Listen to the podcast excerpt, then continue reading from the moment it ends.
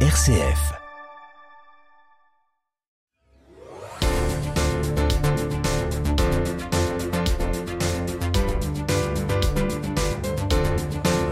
Les prix Jeunes Talents L'Oréal d'UNESCO pour les femmes et la science 2023 ont été remis le 11 octobre dernier à Paris, au sein de l'Académie des sciences. Euh, et parmi les 35 lauréates, il y avait euh, deux Lilloises et l'une d'entre elles est avec nous en studio, Clémence Prévost. Son travail sur l'imagerie médicale a été ainsi récompensé. Avec elle, nous allons tenter de comprendre quels sont les enjeux à court et long terme de ce type de recherche. Surtout, il s'agit de comprendre aujourd'hui en quoi les femmes doivent encore se battre pour faire reconnaître leur travail? Clémence Prévost, bonjour. Bonjour Anne. Vous êtes enseignante à l'Université de Lille et chercheuse au laboratoire Cristal du CNRS, c'est-à-dire le centre de recherche en informatique, signal et automatique de Lille. D'abord, que représente pour vous ce prix? Eh ben, ce prix, ça a été une sacrée surprise. Déjà parce que, en fait, le prix, je le voyais passer pendant plusieurs années.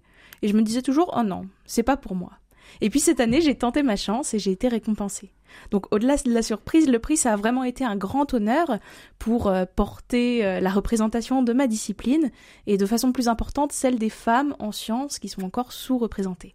Alors euh, ce prix, en fait, vous donne d'abord une dotation financière et puis également des formations oui, tout à fait. Alors on a une dotation financière qui nous permet de réaliser des séjours de recherche ou d'acheter du matériel pour mener à bien nos expériences. Parce que c'est le nerf de la guerre, hein, euh, l'argent. Oui, oui, tout à fait, particulièrement en recherche. Et puis euh, on a également eu, bénéficié d'une formation euh, avant la remise du prix qui concernait des formations en leadership, en management, mais aussi des introductions au, à comment répondre aux remarques sexistes ou à comment comprendre les biais de genre. Et on verra euh, en quoi c'est important dans ce secteur. Alors d'abord, vous travaillez sur les imageries médicales. Pourquoi votre travail a-t-il été euh, récompensé? Alors moi, je travaille plutôt que dans l'imagerie médicale, dans une discipline beaucoup plus large, qui s'appelle le traitement des images, et c'est un mélange de maths, de physique et d'informatique. Maintenant, je l'ai évidemment mis à profit euh, au, euh, dans le domaine de l'imagerie médicale parce que j'ai créé des algorithmes qui permettent de reconstruire des IRM à haute résolution, donc avec une très bonne qualité, à partir de plusieurs acquisitions à basse résolution. Ce qui rend les IRM plus rapides, moins coûteuses et potentiellement plus confortables pour les patients. Et peut-être plus précises aussi? Alors non, justement. Euh, si on accepte d'acquérir des images d'IRM à basse résolution, moi je peux intervenir en aval de cette acquisition pour reconstruire une image qui pourrait être exploitée par le radiologue. Mais le nerf de la guerre, c'est vraiment une IRM qui soit plus rapide. Parce que plus rapide, parce qu'en fait aujourd'hui, des fois les patients restent une heure dans, le, dans, dans cet engin qui, qui est pas facile à supporter. Oui, tout à fait. Et cette durée qui est très longue, qui peut aller effectivement jusqu'à une heure, est due au fait qu'on cherche des images qui soient de très très bonne qualité. Mais si on accepte d'avoir des images de moins bonne qualité, eh bien on peut accélérer les IRM. Euh, alors, ce travail que pour lequel vous avez été récompensé, est-ce qu'il peut concerner d'autres applications que les IRM Oui, tout à fait. D'ailleurs, au début, moi, j'ai commencé par travailler dans l'imagerie satellite. Donc, j'ai reconstruit des images de, très bonne qualité de la Terre vue du ciel pour identifier les matériaux qui la composent, un lac, une forêt ou la, ou, euh, la végétation euh, commune, on va dire. Euh, alors, euh, au-delà de ça, au-delà de, votre travail, quel est le quotidien euh, d'une chercheuse dans ce genre de domaine? Vous faites beaucoup de manipulation. Comment ça se passe? C'est beaucoup de temps derrière l'ordinateur? Oui, effectivement. Moi, je travaille quasiment exclusivement sur l'ordinateur. Ce que je fais, c'est que je commence par élaborer des équations qui viennent du monde de la physique et qui vont décrire une image que je souhaite reconstruire ou de laquelle je souhaite extraire des informations. Et puis ces équations, je les passe du tableau à l'ordinateur en codant des algorithmes, donc des séries d'opérations à réaliser pour effectuer une tâche donnée. Mais est-ce que vous rencontrez aussi euh, ceux qui utilisent euh, ces appareils, euh, les médecins par exemple pour les, les, IRM, pour comprendre leurs besoins, leurs attentes? Oui, tout à fait. C'est d'ailleurs une partie très importante de mon travail. Mes équations et mes algorithmes, je, je les mets au service d'applications diverses comme l'imagerie médicale dont on parle actuellement et ma collaboration euh, en imagerie médicale, elle vient justement d'interactions avec des cliniciens qui cherchent à mettre en place de nouveaux processus pour réaliser des IRM. Mais alors, euh, on pourrait se dire, bah, bon bah c'est sympa, elle prend son temps, elle est derrière son ordinateur, elle cherche, elle cherche, elle cherche, mais en fait un parcours de chercheur, c'est pas de tout repos. Il y a aussi beaucoup de, pression. Expliquez-nous aussi ce que vous devez prouver au quotidien auprès de, des autres confrères ou auprès du secteur. Alors le parcours de recherche, y compris quand on est jeune chercheur et chercheuse. Oui, parce que je rappelle, vous, vous n'avez que 26 ans et on l'entend à votre voix qui est, qui est très gaie. Donc le parcours de jeune chercheur ou chercheuse, euh, il commence par des CDD. Une thèse, dans ma discipline, ça dure trois ans. Et puis ensuite, on enchaîne des CDD. Et si on veut poursuivre dans la recherche académique, il faut passer des concours pour devenir chercheur fonctionnaire. Et dans cette période, juste avant de passer les concours, il peut y avoir beaucoup de pression. Effectivement, parce que euh, les concours sont très très compétitif, mais aussi parce que durant cette période, on doit non seulement se préparer, mais aussi faire avancer notre recherche et continuer à publier. Oui, donc il y a de la compétition. Mais alors, est-ce qu'il faut être une superwoman pour réussir? Eh ben, pas forcément. Moi, ce que j'aimerais montrer et euh, faire euh, comprendre aux gens qui nous écoutent aujourd'hui, c'est qu'on peut faire de la recherche, de la très bonne recherche, et finalement être monsieur, madame, tout le monde. On a souvent l'image du chercheur qui est euh, un, homme d'un certain âge en blouse blanche, ou de Marie Curie qui a été exceptionnelle et qui a eu deux prix Nobel. Mais en fait, les gens qui font de la recherche aujourd'hui, on est, c'est pas forcément Marie Curie. Et on peut, on peut aussi avoir des faiblesses et en même temps euh, réussir à s'imposer dans, dans, son milieu. Ouais, tout à fait. On n'est pas obligé de faire une belle histoire de sa vie. On peut euh, venir avec ce qui nous, ce qui nous constitue. Euh, et puis, euh, même s'il y a de la compétition, j'imagine qu'au sein de votre labo, de votre labo, il y a aussi des équipes. on peut avoir des relations conviviales avec ses collègues. Ouais, tout à fait. La recherche d'ailleurs s'organise beaucoup par équipe. Moi, par exemple, j'appartiens à une équipe qui fait du traitement d'images. On partage des thématiques commune, ce qui nous permet de discuter de sciences, d'enseignement et puis d'avoir des, des moments conviviaux également. Le palmarès 2023 donc de ce prix L'Oréal UNESCO a donc récompensé 35 lauréates, hein, je l'ai déjà dit, dans différents domaines, l'écologie, la vie extraterrestre, l'intelligence artificielle, les mutations génétiques, la santé mentale. En quoi c'est important aujourd'hui que des fondations euh, soutiennent le travail euh, des chercheuses eh ben, en France, on est un peu les mauvais élèves en termes de représentation des femmes, puisque seulement 28% des personnes qui font de la recherche sont des femmes en France, contre 33% en Europe. Donc on est un petit peu en dessous de la moyenne européenne. Euh, et c'est important que des fondations comme la Fondation L'Oréal et l'UNESCO euh, récompensent des femmes pour insuffler une confiance en soi, en ses capacités à faire de la recherche, et puis pour participer à construire la masse critique des femmes en sciences, qui permettra aux générations futures de, de s'identifier plus facilement et d'envisager peut-être des carrières scientifiques. Euh, justement, euh, qu'est-ce que vous avez appris durant ces séances de formation là, dans la semaine du 11 octobre? Vous avez, on vous a remis votre prix, et puis vous avez eu ces, ces, ces séances de formation euh, liées au management, euh, comment s'imposer dans un milieu un peu sexiste. Qu'est-ce que vous avez appris? Avec quoi vous repartez en fait? Moi, je ressens vraiment grandi humainement de cette expérience, puisque dans ma discipline, on est très très peu de femmes. À peu près 10%, c'est parfois un petit peu plus, mais c'est souvent un petit peu moins. Et le fait d'avoir passé une semaine entourée de jeunes femmes brillantes, ça m'a permis de m'identifier à d'autres personnes, euh, de pouvoir, je l'espère, peut-être euh, inspirer avec mon récit, de m'inspirer de ceux d'autrui, et puis euh, de vivre un environnement dans lequel on a pu partager nos doutes, nos rêves, nos aspirations, de façon vraiment très conviviale et très dynamique. Et j'ai beaucoup apprécié. Quelque part, c'est aussi un moyen de se constituer un réseau hors de son secteur professionnel, euh, mais peut-être que un, réseau qui va pouvoir s'entraider oui, tout à fait. D'ailleurs, on est encore en contact avec les autres lauréates euh, pour évoquer notre quotidien euh, professionnel ou pas d'ailleurs. Et puis, euh, c'est très inspirant de savoir que finalement, les questions qu'on peut se poser, ben, on n'est pas toute seule à se les poser et tout simplement d'éveiller sa curiosité vis-à-vis d'autres domaines, par exemple.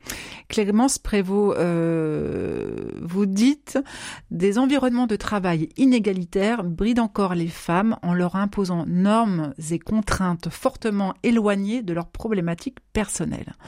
Est-ce qu'on peut développer ce point? Qu'est-ce qui vous touche aujourd'hui? Moi, ce qui me touche beaucoup, c'est, euh, donc comme le dit la citation, c'est des environnements de travail inégalitaires. En ayant des milieux où les femmes sont peu représentées, on s'identifie moins, on peut se sentir moins à l'aise, pas forcément à sa place, et de façon euh, complètement biaisée, puisque euh, finalement chacun, chacune a sa place dans la recherche, si tant est qu'il est curieux et dynamique. Euh, et c'est pour ça que le fait de primer les femmes en sciences et de les encourager à continuer dans leur voie, c'est absolument nécessaire, puisque euh, ça nous permet de pouvoir s'identifier à des personnes euh, au-dessus de nous, avec des postes similaires, et puis finalement de pas pas abandonner parce qu'on se dirait, bah, finalement, c'est peut-être pas ma place ici.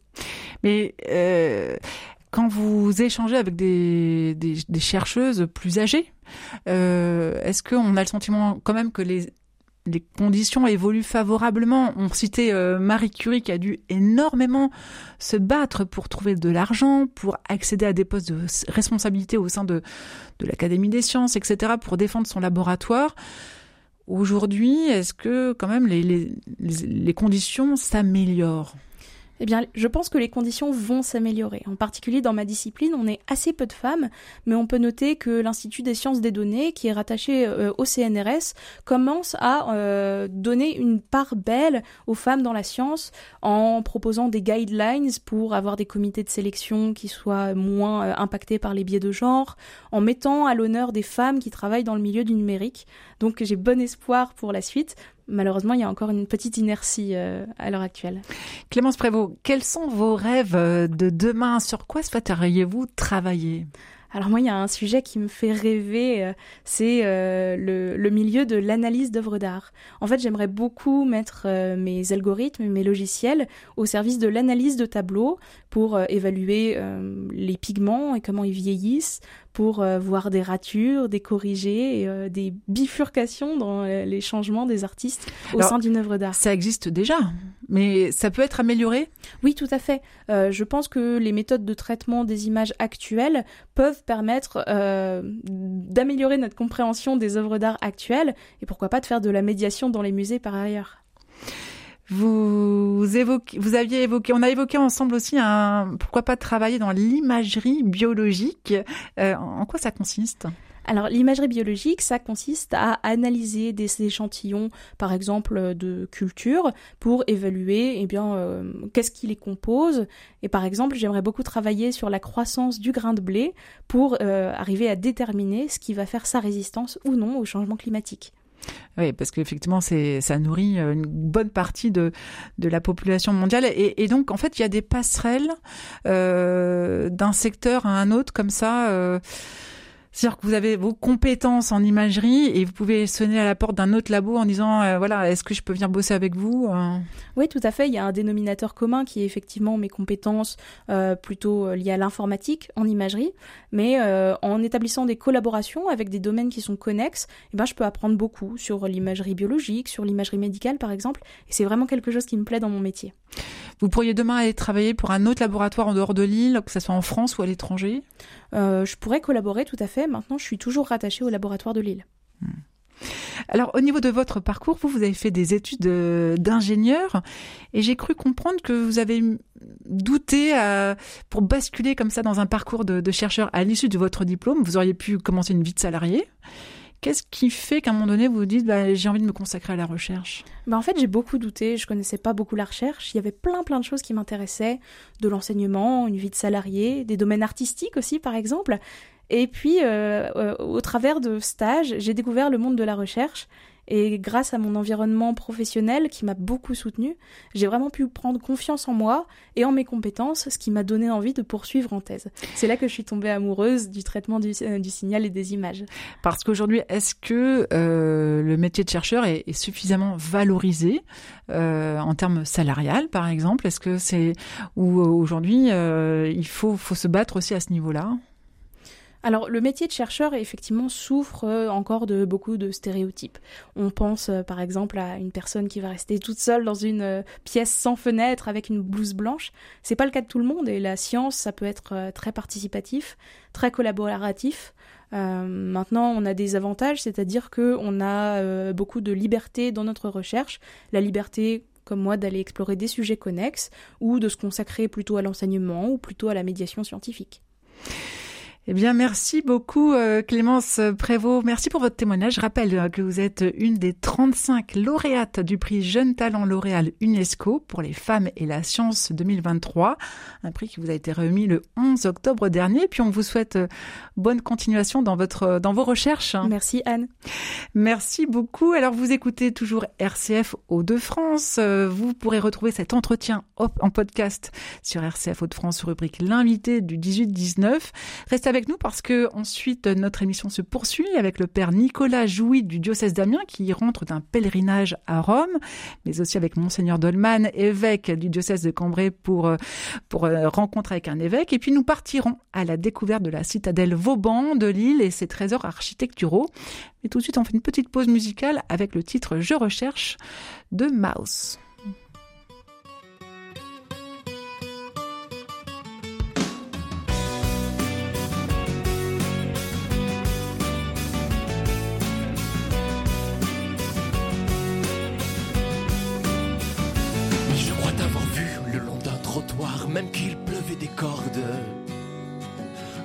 T'avoir vu au bas d'un immeuble, boulevard de Vérone. Je pensais t'avoir plu un beau jour de juin où l'on marchait tout comme. Comme deux amants perdus qui n'ont peur de rien puisqu'ils croient encore. Mais je crois t'avoir vu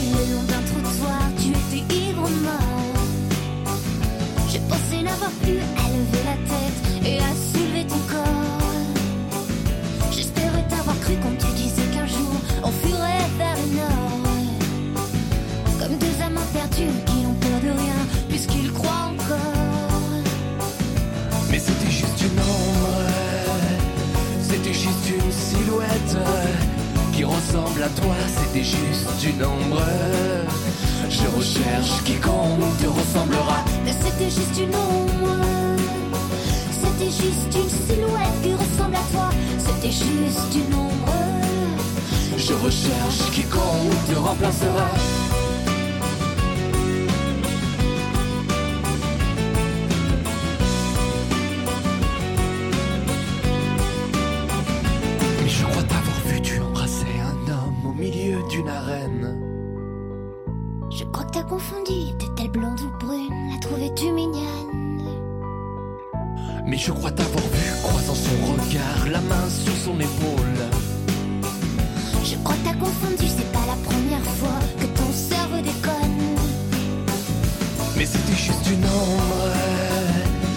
C'était juste une silhouette qui ressemble à toi, c'était juste une ombre.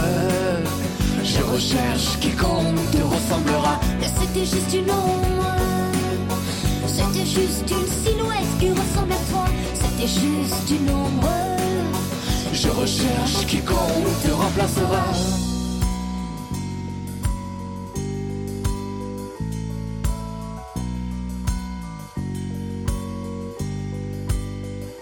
Mais je crois t'avoir vu. Pas plus tard qu'hier. Je te distingue dans le monde. Des images de toi. J'en vois 25 à la seconde.